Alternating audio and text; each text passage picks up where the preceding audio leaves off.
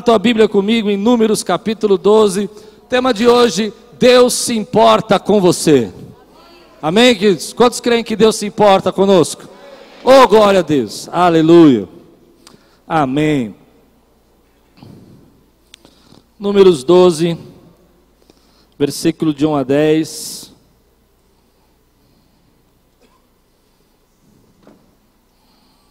Hoje nós vamos ler muitos textos, muitos textos da Bíblia, então deixe sua Bíblia próximo. Quero meditar com você a palavra de Deus. Levante bem alto sua Bíblia, ponha bem alto assim, com toda a fé e diga: Essa é a minha Bíblia. Eu sou o que ela diz que eu sou. Eu tenho o que ela diz que eu tenho. E só os que acreditam fiquem de pé e digam: Eu posso. O que ela diz que eu posso. Abrirei meu coração.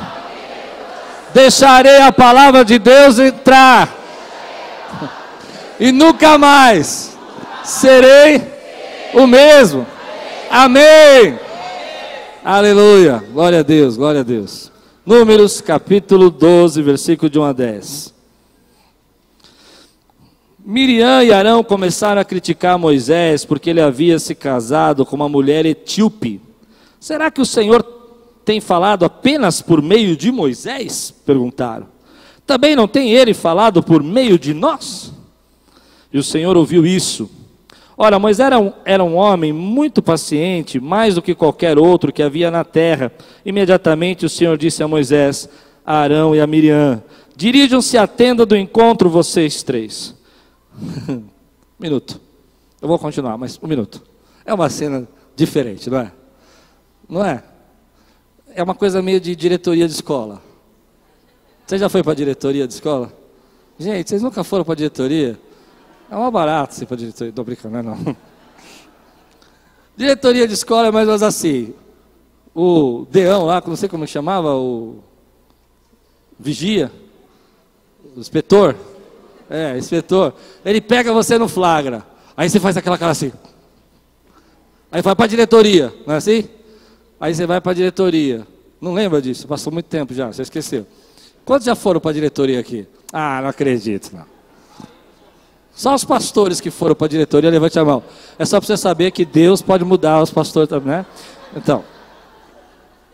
E aí, você entra lá, fica todo assustado e tal, e ele começa a falar. E aqui no texto é interessante que Moisés está sendo criticado pelos seus dois irmãos, Miriam e Arão. E Deus fala para ele assim: para a tenda do encontro. Os três. para a tenda do encontro, os três. Olha o que vai acontecer. Eles entram os três na tenda do encontro. Dirijam-se à tenda do encontro, vocês três. E os três foram para lá. Então o Senhor desceu numa coluna de nuvem e, pondo-se à entrada da tenda, chamou Arão e Miriam. Os dois vieram para a frente. Diretoria, vem para frente. Vocês dois. Né? Vieram para frente disseram: Ouça as minhas palavras. Quando entre vocês há um profeta do Senhor, a ele me revelo em visões, em sonhos, falo com ele. Não é assim, porém, com meu servo Moisés, que é fiel em toda a minha casa. Com ele falo face a face, claramente, e não por enigmas, e ele vê a forma do Senhor. Preste atenção. Porque não temeram criticar meu servo Moisés? Então a ira do Senhor acendeu-se contra eles e os deixou quando a nuvem se afastou da tenda, Miriam estava leprosa, sua aparência era como a da neve. Arão voltou-se para Miriam, viu que ela estava com lepra. Vamos orar?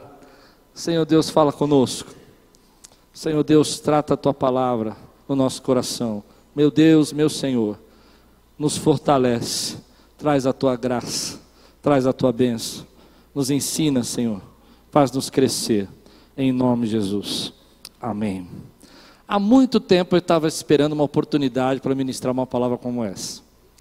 Porque eu estou numa fase muito bom, muito bem, muito legal, só elogios, todo mundo me elogiando. Então, eu posso pregar. Porque o que eu vou pregar hoje é que Deus se importa como as pessoas tratam você. E se eu não estivesse nessa fase, você poderia dizer: Nossa, o pastor está tá bravo, alguém falou alguma coisa para ele. Querido, graças a Deus ninguém me falou nada, só elogios, só bênção, nem os haters da internet me esqueceram, é de Deus. Então era para pregar. Mas Essa semana eu acordei pensando nisso, como as pessoas acham que podem tratar as outras de qualquer maneira. Não é verdade? Como as pessoas tratam, às vezes, as pessoas de forma agressiva, falam o que elas querem falar, ofensivas. Algumas delas até humilham as pessoas e elas acham que podem fazer isso, que está tudo bem, que não vai pegar nada, que não vai dar problema nenhum, que elas podem dizer o que elas quiserem.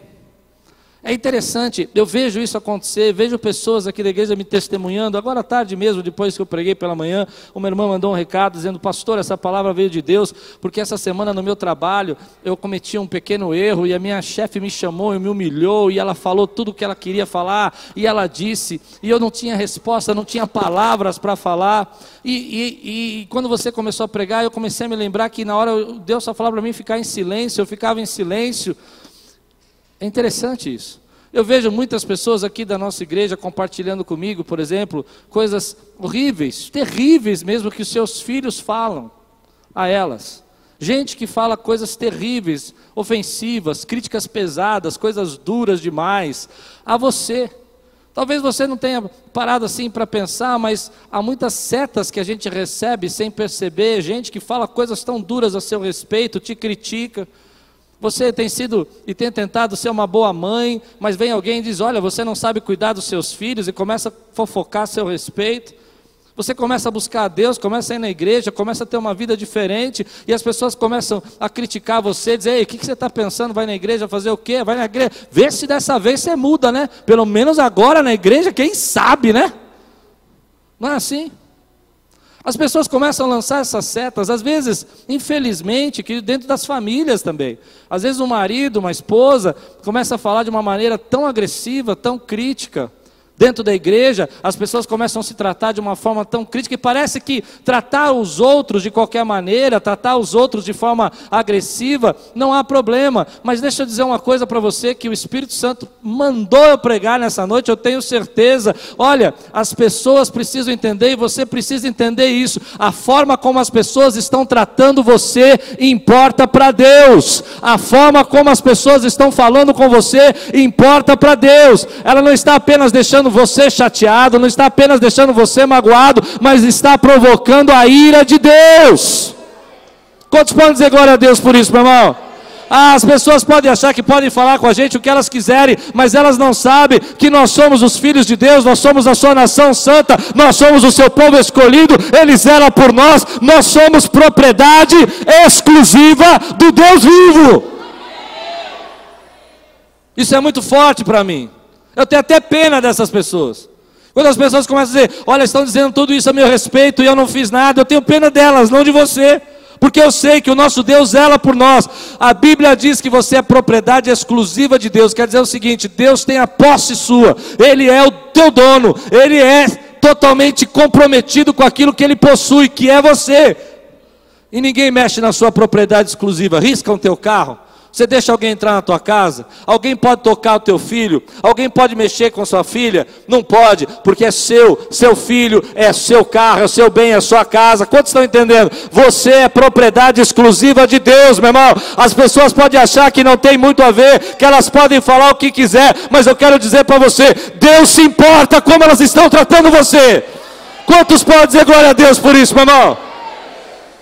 No texto que eu li é muito, muito engraçado porque eles estão criticando Moisés. Os irmãos estão falando, ei, Moisés casou com aquele etíope lá, oh, isso aí está errado. Oh, a lei disse que não devia casar com etíope. Ele mesmo escreveu a lei e casou. Já viu essas coisas acontecer? Já ou não? E começaram a apontar o dedo para ele. A Bíblia não disse se Moisés sabia ou não sabia. A Bíblia é interessante, ela não conta como, como que Moisés foi convocado para essa reunião. O que diz é que Deus sabia. E é esse é o ponto que eu quero pregar. Pode estar falando de você e você nem está sabendo. Pode estar falando a seu respeito e você nem ficar sabendo. Mas Deus sabe o que estão falando. Pode estar tremendo, tramando contra a tua vida. Mas Deus sabe o que estão tramando contra a tua vida. Tome cuidado, porque você é filho do rei. Eu creio nisso, meu irmão. Algumas vezes já aconteceu na minha vida. Muitas vezes, aliás. Por isso que eu falei que eu estou numa fase que eu estou confortável, não é essa fase que eu estou vivendo. Mas já vivi fases assim, de eu nem saber o que estavam falando, estavam falando. e fazendo, e conversando, e cochichando. E um dia eu cheguei em casa, Deus falou comigo dessa maneira: Eu vou tratar com eles. Eu falei: Com quê? não estou sabendo de nada. Eu vou tratar com eles. Eu não estou sabendo. Aí eu fiquei sabendo, depois. Quando eu fiquei sabendo, eu falei: É com eles. Eu quero dizer isso para você, querido. Deus vai tratar com aqueles que te maltratam.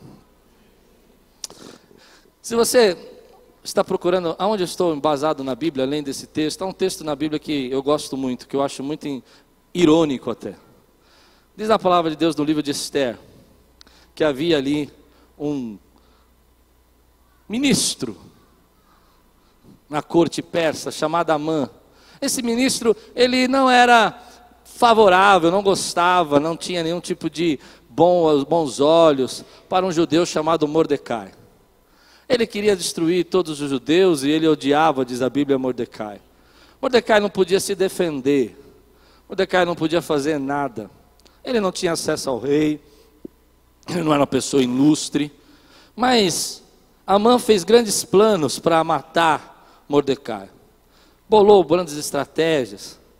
E é interessante que, quando a mãe está preparando as suas estratégias para matar Mordecai, Deus dá uma insônia ao rei.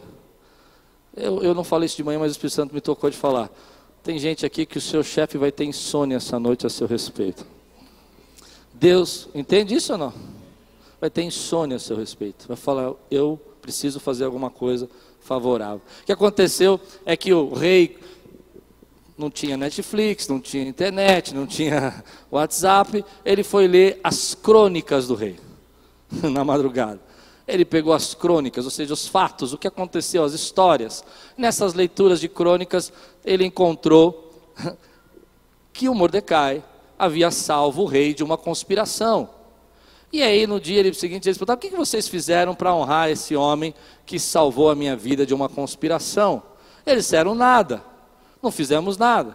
Nessa hora entra Amã, o ministro, o homem que odeia Mordecai. Todos conhecem a história? Essa história é muito irônica, é muito engraçada, porque é Deus mostra a ironia dele para cuidar da gente. E aí, Amã entra e o rei fala: O que, que deve fazer o rei com aquele que ele quer honrar?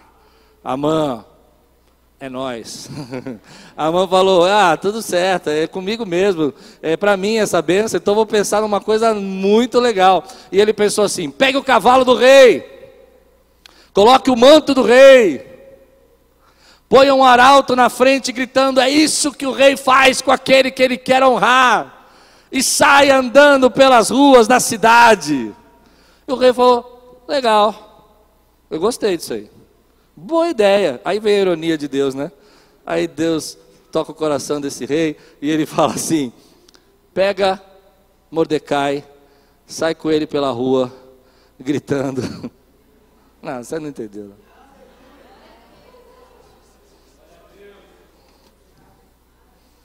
Pega ele e sai gritando pela rua, é isso que o rei faz. Então, Amã tem que pegar o Mordecai, colocar no cavalo, pôr as vestes reais e sair com ele e dizer: É isso que Deus faz.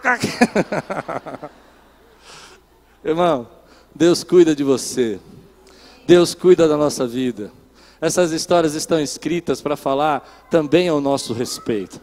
Há pessoas que se levantam contra você, as pessoas que falam mal contra você. Talvez você esteja chateado, desanimado, entristecido, achando que Deus não se importa, mas Deus mandou eu vir aqui dizer para você que Ele se importa com a maneira como as pessoas estão tratando. Que elas tomem cuidado, mas você não pode retroceder, você não pode ceder, você não pode dar passos para trás na sua fé, ou começar a entrar no jogo delas ou querer fazer as atitudes que elas acham que você precisa fazer, começar a responder, começar a ter atitudes agressivas, ou deixar azedar o seu coração. O coração, quando fica azedo, a gente começa a ter vingança, ter sentimentos ruins. Deixe que Deus é a sua vingança. Deixe Deus vingar você, Ele é o seu juiz. Não precisa fazer nada. Quando você faz, você atrapalha o que Deus quer fazer. Confie nele. Estão falando de você, Dê glória a Deus, porque uma grande bênção está chegando na sua vida. Estão acusando você, glória a Deus, porque você está incomodando o inferno. Estão falando todo mal do seu respeito, fique tranquilo, Deus está vendo o que eles estão falando e logo mais Ele vai convidar para a sala da diretoria para conversar com essas pessoas. Se você crê, faça um grande barulho aqui, meu irmão. Aleluia! Oh, tremendo Deus! Tremendo Deus! Ele cuida, Ele se importa sim. Ele se importa. Elas podem achar que isso não tem muito a ver, que não vai dar nada, mas Deus está vendo. Olha o que a palavra de Deus fala em 2 Timóteo, capítulo 4, versículo 14 e 15. Paulo era perseguido por um homem chamado Alexandre, o latoeiro, alguém que trabalhava com bronze, fazia obras de bronze. Nós não sabemos muito bem quem é esse homem, mas ele era um homem perverso. E Paulo diz assim, 2 Timóteo capítulo 4, versículo 14 e 15.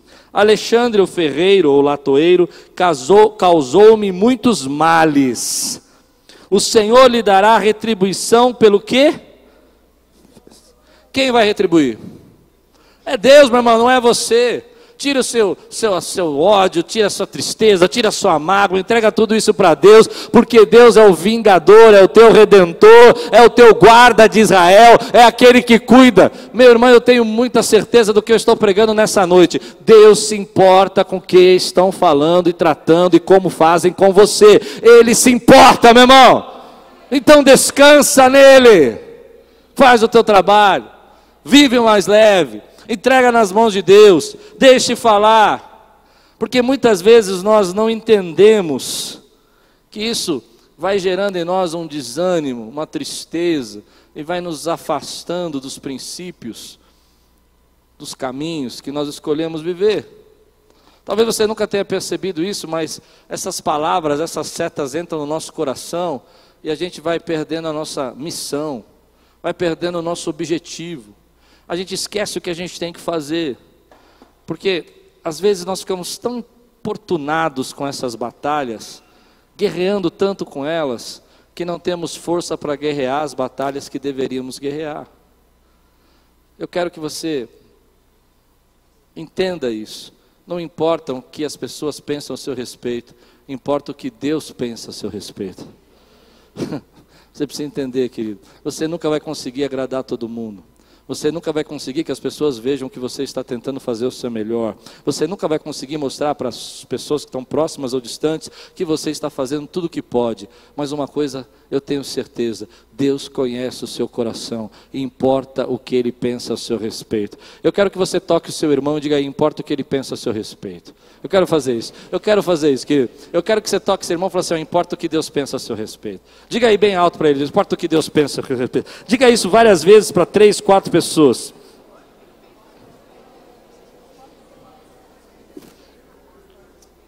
O que eles dizem a nosso respeito não está só nos magoando, está magoando, está irritando, está aí, trazendo ira de Deus. É interessante que Miriam ficou leprosa.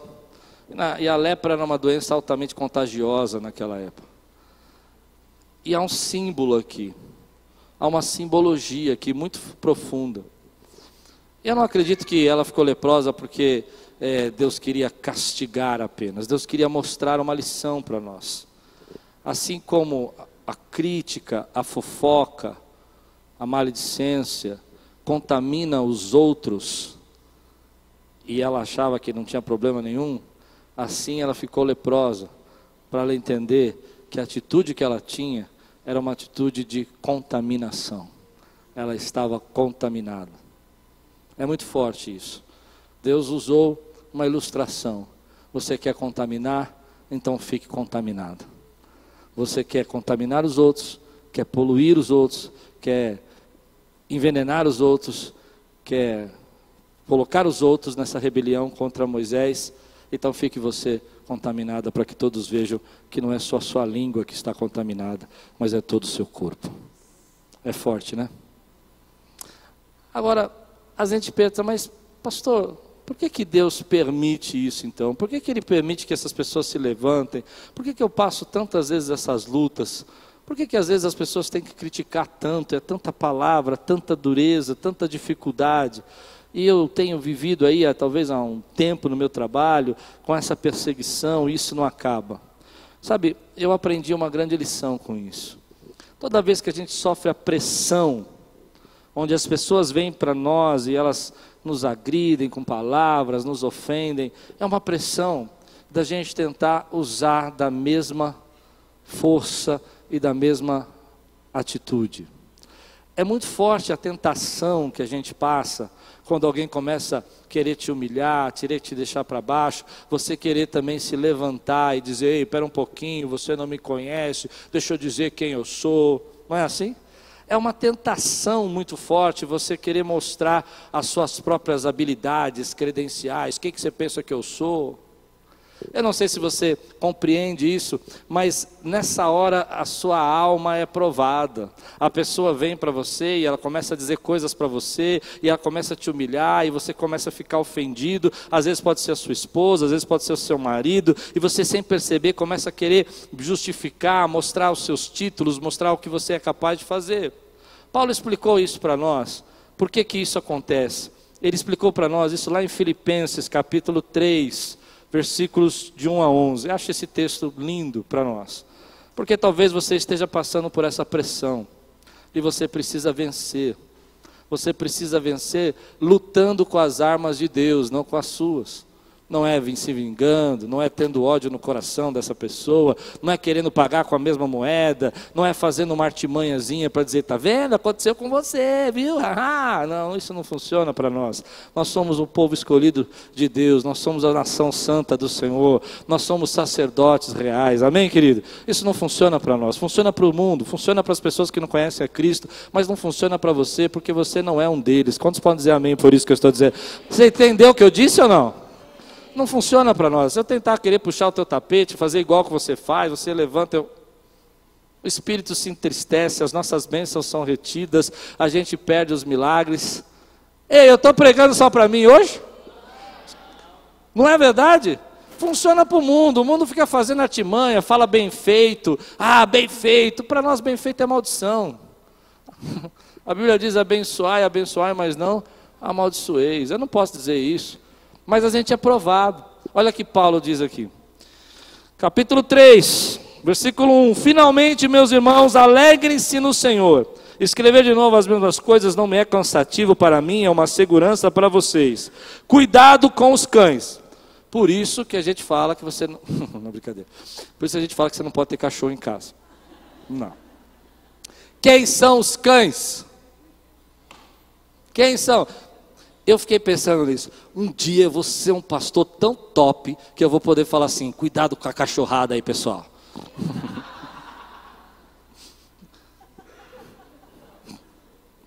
Porque Paulo podia chamar eles de cães, mas se eu chamar, eu sou excluído, irmão.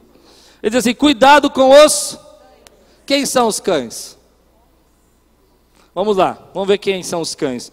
Cuidado com esses que praticam mal, cuidando com a falsa circuncisão Pois nós é, é, que somos a circuncisão, nós que adoramos pelo Espírito de Deus, que nos gloriamos em Cristo Jesus e não temos confiança alguma na carne. Para, guarda a Bíblia aberta. O que está acontecendo aqui?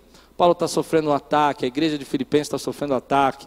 Pessoas estão dizendo assim: ei, vocês não são circuncidados, vocês não são religiosos de verdade, vocês não seguem aí de verdade a palavra, vocês tinham que ter feito a circuncisão, vocês tinham que cumprir a lei, vocês tinham que seguir a lei. Eles estão sendo atacados, eles estão sendo criticados, eles estão sendo ofendidos. Entende isso? Paulo diz assim: olha, cuidado com essas pessoas. Cuidado com essas pessoas, porque elas vão levar você a confiar naquilo que você não deveria confiar, a pôr a sua confiança onde você não deveria pôr. Essa pressão que você sofre faz você começar a querer provar quem você é, do que você é capaz, como você pode fazer, e vai começar a fazer você a confiar no seu próprio braço. Paulo diz: Ei, esse negócio desse cara criticando vocês de não serem circuncidados, de vocês não seguirem a lei, deixa eu explicar para vocês. A nossa confiança não está na carne, a nossa confiança está em Cristo Jesus. Eu não sei a pressão que você está passando, mas você não precisa provar nada para ninguém, porque a tua confiança está em Cristo Jesus. Eu não sei a cobrança que você vive, eu não sei o que as pessoas estão cobrando você, que você devia ser mais assim ou mais daquele jeito, mas eu quero dizer para você, querido, porque a nossa confiança não está na nossa própria força, não está na nossa própria capacidade, não está no nosso talento, não está nos nossos dons, a nossa confiança está nele, é por ele todas as coisas, é dele que nós esperamos, meu irmão. As pessoas podem criticar, dizer que você não tem o título correto, as pessoas podem dizer que você não é capaz, as pessoas podem dizer no seu trabalho que você está numa vaga errada, que esse cargo não era seu, mas deixa eu dizer, ainda que eles pensem isso a seu respeito, a nossa confiança está em Deus, é nele. É essa pressão que a gente sofre quando nós estamos sendo atacados. Você lembra que Miriam disse? É, mas Deus só fala pela boca de Moisés, não fala por nós também? Você imaginou Moisés falando, eu quero explicar para vocês que eu tenho mais intimidade com Deus, porque eu sou grau 60 da espiritualidade, você ainda está no. Já não pegou bem, pegou? Ficou ruim, não ficou? Eu vou contar uma experiência pessoal. Você sabe que conversar com o pastor é difícil, né? É ou não é? Pastor tem um negócio engraçado. Quando você vai conversar com os pastores, não os daqui, viu? Os daqui são todos muito legais mas já foram treinados, foram, como dizer assim, hum, desreligiosizados. Nossa, que frase horrível! É isso aí. Essa você corta do YouTube, ficou muito ruim. Mas é engraçado que quando você começa a conversar, eles sempre começam a contar, você conta um milagre, eles contam um milagre maior. É ou não é? Você fala, nossa, nós tivemos um, um culto aí com 30 pessoas se batizar. Ah, mas domingo passado foi 60. É um negócio engraçado. Aí você fala assim, nossa, tínhamos, é, sei lá, teve uma irmã que foi liberta, ah, na, na, minha igreja foi 500 liberta uma vez. É um... Né? E, e eu estava aqui um dia, eu não estava legal, não estava no meu melhor momento, vocês me perdoem, meu irmão, não estava bem não. Às vezes a gente faz umas coisas que a gente se arrepende mesmo, né? E aqui o pastor começou a dar esses negócios assim, sabe? E tal, e ele falou um negócio, falou um negócio, falou outro, falou outro, falou outro eu comecei a me sentir assim, meio. Você sabe como é que é? Meu.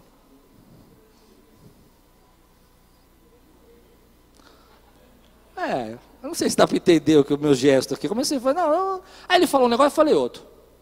Aí ele falou um, foi maior. Aí ele falou que foi para Israel, eu falei que foi para Egito. É. Entrei no carro, indo para casa. O Espírito Santo falou assim: por que, você fez isso? Por que, que você fez isso? Aí eu fui aliviar a minha barra. Falei, nossa, né? Mas ele falava muito, né? Eu cansei. Comecei a falar também. Para ele ver também, que a gente também. Aí minha esposa falou: Ah, não achei que ele falou tanto assim. eu estava mal, eu estava ruim, estava ruim esse dia. É só Deus na nossa vida, né? Não é? Vocês nunca fizeram isso, né? Mas o Espírito Santo falou para mim: escuta, você não tem que provar nada para ninguém. Você sabe o que ele está passando? Deixa ele falar. Ele está contente em falar. Deixa ele falar. Olha o que Paulo vai dizer aqui, querido, na palavra. Vamos na palavra, vamos, vamos juntos na palavra pois nós é que somos a circuncisão, nós que adoramos pelo Espírito de Deus, que nos gloriamos em Cristo Jesus. E não temos confiança alguma na. Embora, olha o que ele vai dizer, eu mesmo tivesse razões para ter tal confiança. Se alguém pensa que tem razões para confiar na carne, eu ainda mais. Você entende isso ou não? Compreende? Ele vai dizer assim: circuncidado no oitavo dia de vida, pertencente ao povo de Israel, da tribo de Benjamim, verdadeiro hebreu quanto à lei, fariseu quanto ao zelo, perseguidor da igreja quanto à justiça que há na lei, irrepreensível. Mas o que para mim era lucro, passei a considerar como perda por causa de Cristo. Mais do que isso, considero tudo como perda, comparado com a suprema grandeza do conhecimento de Cristo Jesus, meu Senhor, porque perdi todas as coisas, eu as considero como esterco para poder ganhar a Cristo e ser encontrado nele Meu irmão, diante de Deus não importa a sua credencial, não importa o que as pessoas pensam ao seu respeito, quem crê vai dando glória a Deus agora, meu irmão. Não importa o que as pessoas falam de você, não importa os títulos que você pregou na sua parede, importa que você seja encontrado nele, encontrado nele. Não importa quanto dinheiro que você tem na sua conta, não importa quanto sucesso você tenha na sua profissão, importa que você seja encontrado nele. É muito forte isso. Porque algumas pessoas confiam na sua autossantidade, na sua autossantificação. Eu sou um crente. Eu sei que vou me arrepender disso à noite, mas eu vou falar. Sempre me arrependo dessa parte. Eu sou crente. Eu sou zeloso. Minha família não é pecadora como a sua. não tem? Tem ou não tem? Não sou da sua estirpe. Já sou mais santo que você. Deixa eu contar um negócio para você aqui. Paulo está dizendo aqui para nós: você precisa ser encontrado nele. Não importa o que você sabe, não importa o que você tem, não importa o que diz a teu respeito, não importa o que pensam, não importa como você se acha, importa que seja encontrado nele. Diga comigo assim: importa que eu seja encontrado nele. Você pode fazer toda a corrida da vida, você pode fazer todo o sucesso que quiser, mas se você não for encontrado nele, você fracassou a sua carreira. Forte isso, né? Por isso, às vezes, nós temos que sofrer alguns ataques na nossa autoconfiança. A gente às vezes acha que a gente pode confiar em nós mesmos. Então recebe essas críticas, você recebe essas palavras, você fica triste, as pessoas falam com você, te tratam mal, você fica chateado, mas te dá uma grande oportunidade de você colocar sua confiança no lugar certo. Ela te dá uma grande. Toda vez que eu recebo uma crítica, a respeito de como eu prego, me dá uma oportunidade de eu ser colocado de novo, encontrado nele, porque por ele e para ele são todas as coisas. Quantos entendem que eu estou dizendo isso, meu irmão? Toda vez que alguém diz para você que você não é capaz, que você não é competente, que você não consegue, que você não tem sido a boa mãe que você sempre sonhou, e você se esforça e faz o teu melhor, e ainda assim recebe crítica, fique tranquilo, essa é a oportunidade que Deus está te dando para dizer que nem tudo depende de você, e que você pode descansar nele, que você é encontrado nele, meu irmão. Põe a sua confiança no lugar certo. Põe a sua confiança no lugar certo. Não ponha a sua confiança em você. Não ponha a confiança nos seus títulos. Não ponha a confiança na sua inteligência. Não ponha a confiança no seu dinheiro. Não ponha a confiança nos seus talentos. Coloque a sua confiança nele. Sabe por quê? É que por ele e para ele são todas as coisas. Quantas vezes a gente tem colocado a nossa confiança. É interessante, eu tenho uma experiência em nós mesmos, eu tenho uma experiência engraçada com isso, já contei algumas vezes aqui na igreja, foi a primeira vez que eu fui chamado de idiota na minha vida. Foi uma experiência muito espiritual, muito profunda assim. Eu fui num debate de televisão, e eles começaram a querer brigar no debate. Eu não gosto de briga, irmão, eu não gosto de briga, eu não gosto de briga, eu não gosto de briga. E eles começaram a brigar. E quando começaram a brigar, eu olhei para o pastor lá que estava mediando o debate, falei, não vou brigar, não. E começaram a discutir, discutir. E eu gosto de brincar, comecei a fazer as brincadeiras. Eles brigavam, eu brincava. Eles ficavam mais nervosos ainda e eu brincava mais. E eles deixavam mais nervosos. Acabou o debate, o pessoal me abraçou. Ô, oh, pastor, só saiu bem, foi legal, só não pegou pilha, não ficou nervoso, muito bacana. E eu fui para casa. Sentiu? No dia seguinte abri lá o YouTube. Aí começaram a falar dos pastores. Não, porque esse pastor é muito arrogante, esse pastor é isso. Ninguém falando de mim. Esse pastor é isso, esse pastor é aquilo, aquele outro falou isso, é um absurdo. E eu, tipo, né? Eu estava sentado, mas na minha cabeça estava andando assim. Eu estava no meio de computador, mas eu estava assim. Quando eu chego lá na última linha, um camarada muito usado por Deus diz assim: e esse pastor aí é um idiota. Ali, detalhe: o de branco. O de branco era eu. Eu não sabia nem meu nome. O de branco é um idiota. Eu fiquei triste, irmãos, fiquei chateado, porque eu nunca tinha sido chamado de idiota na minha vida. Já fui chamado de muitas coisas, mas idiota foi a primeira vez. E, e ele disse assim: ele é um idiota, ele não sabe nada de teologia. E na hora eu comecei a ficar irado e comecei a dizer: como é que ele fala um negócio desse? Eu estudei teologia tantos anos, eu fui estudar fora e não sei o quê, quem é esse cara? E aí veio no meu coração: Klaus, você está bravo porque ele falou que você é desqualificado? Que bom, porque se você é desqualificado aos olhos do mundo, você pode ser qualificado aos meus olhos. Não, você precisa entender o que eu estou dizendo, meu irmão. As pessoas podem desqualificar você, elas podem dizer que você não é qualificado, elas podem dizer que você não está capacitado. Essa é a grande oportunidade para você não confiar em você mesmo e confiar em Deus que sustenta a tua vida.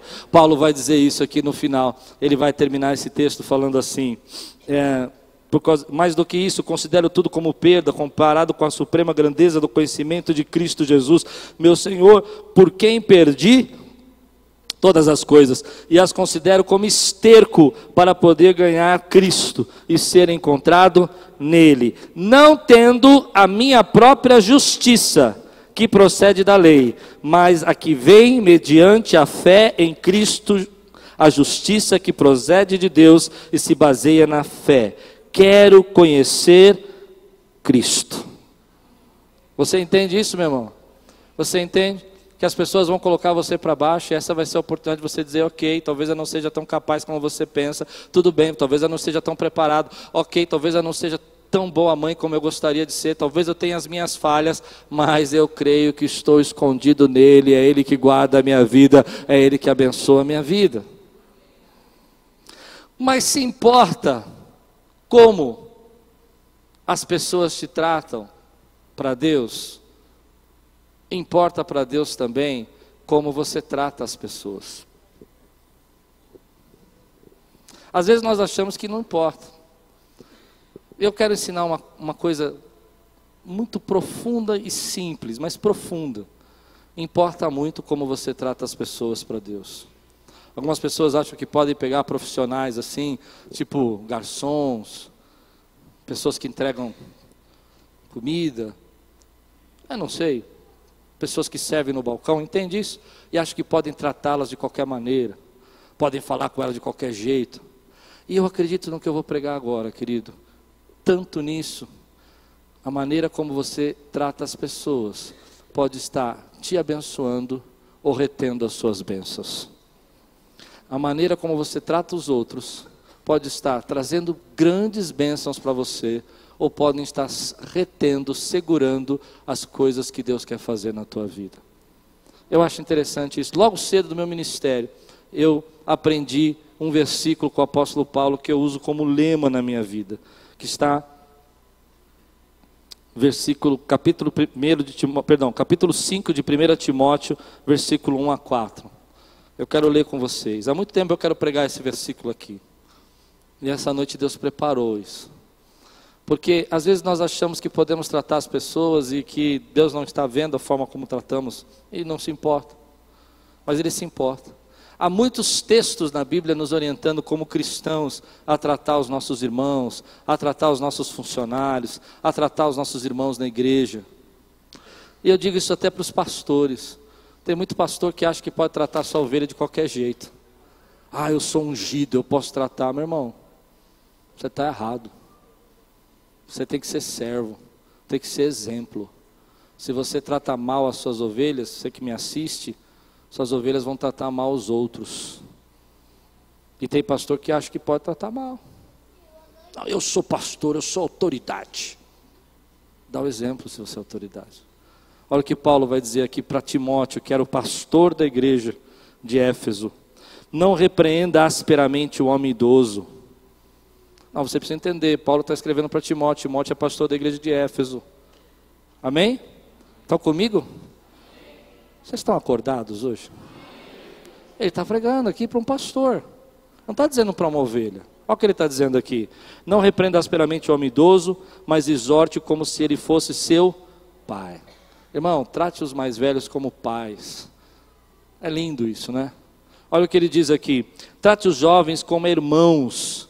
É, os mais jovens, trate com respeito.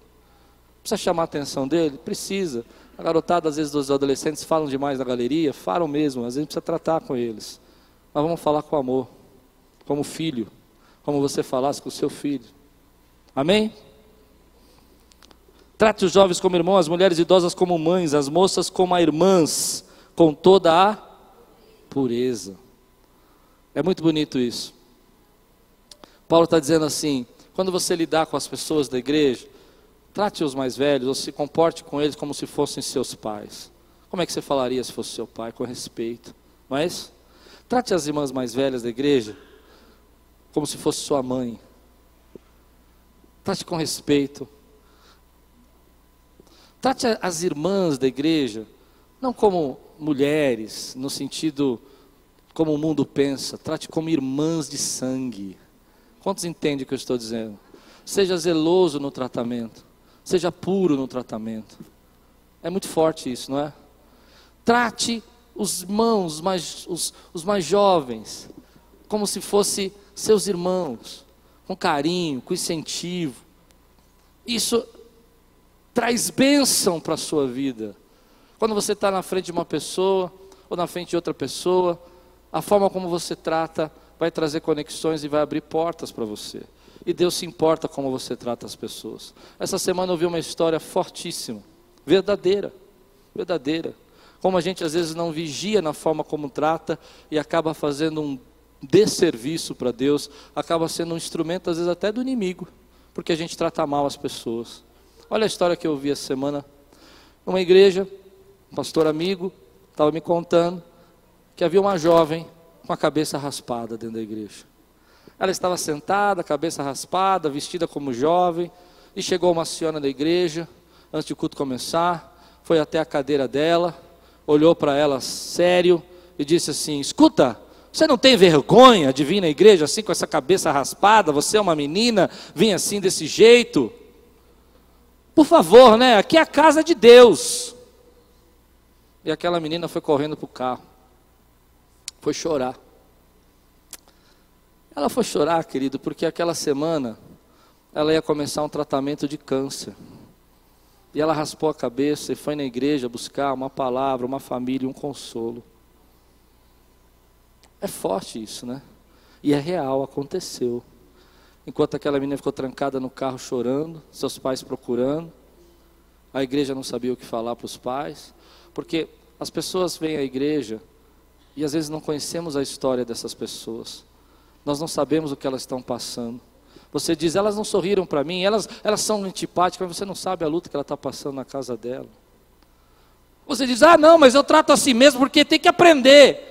Mas você não sabe que às vezes você está pegando essa pessoa que está no único lugar que ela poderia se sentir amada, não se sente amada dentro de casa, não se sente amada no trabalho, não se sente amada na vida. Eu tenho jovens aqui que não têm pais que me chamam de pai. Você precisa entender, eu entendo o que eles querem dizer. Você entende o que eu quero dizer?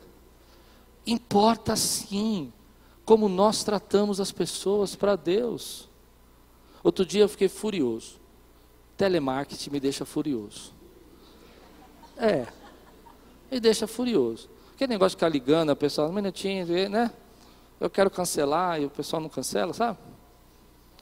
E eu estava reivindicando um direito e o camarada disse assim para mim, para mim ainda, fazer. Assim, é, o senhor não ligou há 20 minutos, nós estamos esperando, então nós cancelamos o seu pedido. Eu falei, como assim? 20 minutos? Você está maluco? Eu estou trabalhando, não posso parar para ligar. E aí eu comecei a ficar irado, eu vi que eu comecei a ficar irado. Eu comecei a falar, escuta aqui, rapaz, eu estou aqui há 30 dias tentando resolver esse problema, você vai falar de 20 minutos para mim? Qual é o teu nome? Qual é o teu nome? Viu um negócio no meu coração assim. O que você está fazendo? Você está fazendo? Eu falei, rapaz, qual é o seu nome? Ele falou o nome dele. Eu falei assim, filho, faz o seguinte, a partir de agora eu não vou falar com você. Eu vou falar com quem escuta a ligação. Você nem fala, você nem responde. Essa ligação auditada, ela é ouvida? É. Muito obrigado. Então é o seguinte, você que escuta a ligação, deixa eu conversar com você. Você colocou um jovem aqui, não preparou, não qualificou, não treinou, ele está me dando um trabalhão, eu estou brigando com ele, ele não tem culpa. É uma vergonha o que você está fazendo com esse jovem. Tenho pena dele. No final o rapaz falou assim: Muito obrigado, meu senhor. O senhor pode avaliar meu serviço? Mas não fez nada. Ah, deu cinco para ele lá. Mas sabe o que eu quis dizer? Mas resolveram o meu problema. No outro dia me ligaram, não, nós vamos resolver o seu problema, o senhor tem razão. Porque eu estava brigando com a pessoa errada. Às vezes nós não percebemos que quando nós tratamos as pessoas, Deus está olhando para nós assim, ei, eu estou vendo o que você está fazendo. Eu estou vendo como você está tratando meus filhos. Eu estou vendo como você está fazendo. E às vezes as pessoas estão aqui, querido, no único lugar onde elas esperam que vão receber uma palavra de Deus, onde elas esperam que vão ser abençoadas. Por isso, tome cuidado. Lembre que algumas vezes, eu, eu já tive essa experiência na minha vida e eu quero ensinar isso para você. Às vezes a gente tem vontade, sim, de, é, é, de dar o troco, de responder, de se vingar, de dizer, não, você fez também, eu vou fazer. Mas isso está retendo as suas bênçãos. Deixe Deus ser Deus. Não defenda a sua reputação. Deixe Deus ser Deus. Às vezes nós temos essa vontade, eu já tive vontade assim de falar assim: escuta aqui, eu sou pastor. Eu não estou dizendo que não tem momento que você tem que bater na mesa e falar o que você tem que falar, não é isso que eu estou dizendo. Mas estou falando de humilhação mesmo. Aí o Espírito Santo falou a mim: o que, que você prefere? Defender a sua reputação ou receber as minhas bênçãos? O que, que você prefere, ser abençoado ou viver tratando as pessoas do jeito que você acha que tem que tratar? A Bíblia diz que você trata bem o seu pai, tem mandamento com promessa. A palavra de Deus fala que se você não trata bem a sua esposa, se você está brigado com ela, você precisa entender isso, as suas orações são impedidas. Para mim é mais ou menos assim, simploriamente, não estou falando teologia. É como se Deus estivesse dizendo assim: escuta, pode falar bastante, mas eu não vou ouvir enquanto você não se retratar com ela. Para mim é isso que é oração impedida, entendeu? Você pode pedir bastante, pode chorar, pode fazer jejum, mas enquanto você não for lá e resolver o teu problema, eu não vou ouvir. As suas orações estão impedidas, diz a palavra de Deus. Importa muito. Algumas pessoas estão numa luta tão grande em defender as suas reputações na internet, em ficar brigando na, na, no Face aí, nas redes sociais, tão uma grande, luta tão grande de querer, angústia tão grande de provar para as pessoas que o que elas estão dizendo não é verdade. Eu quero ensinar isso. Você não precisa fazer isso. Você tem um Deus que se preocupa e cuida e se importa com você. Toda vez que você tentar se defender, defender a sua reputação, você está dizendo para Deus assim: Deus, deixe que eu resolvo. Eu não confio muito que o senhor vai resolver isso, então eu vou resolver isso. Então, por favor, espere. É mais ou menos como se você estivesse numa sala de advogado. E você tivesse o melhor advogado do mundo contratado para te ajudar. Nessa sala de advogado está você e o acusador te acusando e o advogado. O juiz está olhando. E toda vez que o seu advogado se levanta e vai defender você, e ele é o melhor advogado, não perde nenhuma causa não tem nenhum fracasso. Toda vez que ele se levanta para defender você, você diz: Não, não, mas deixa eu falar.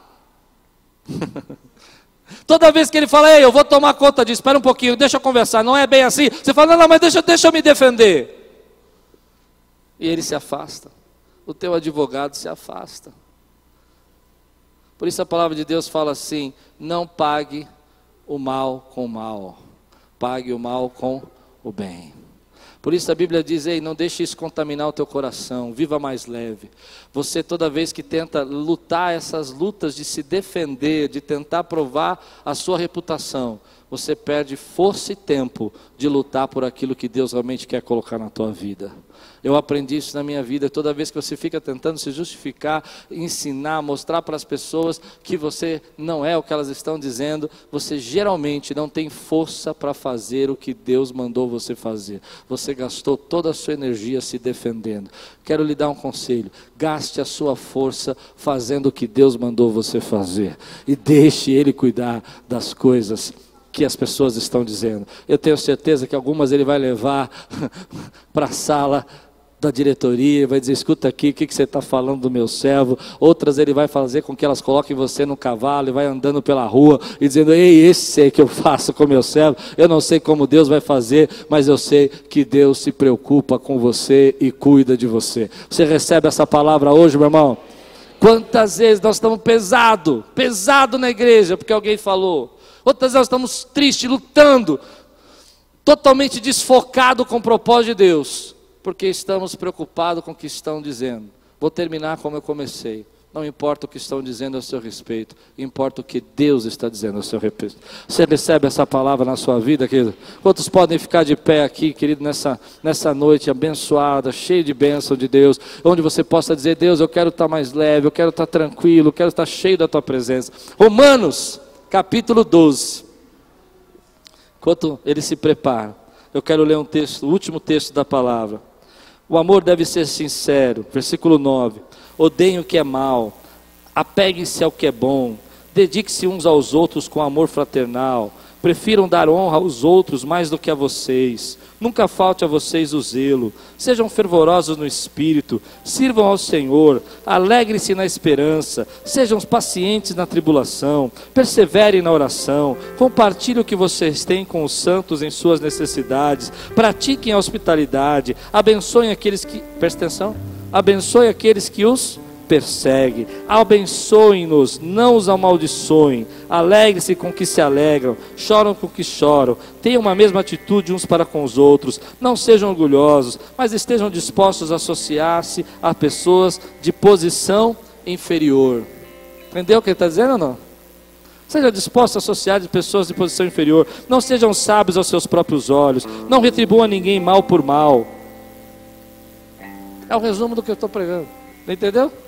Procurem fazer o que é correto aos olhos de todos. Façam todo o possível para viver em paz com todos. Amados, nunca procurem vingar-se, mas deixe com Deus a ira, porque, pois está escrito: Minha vingança eu retribuirei, diz o Senhor.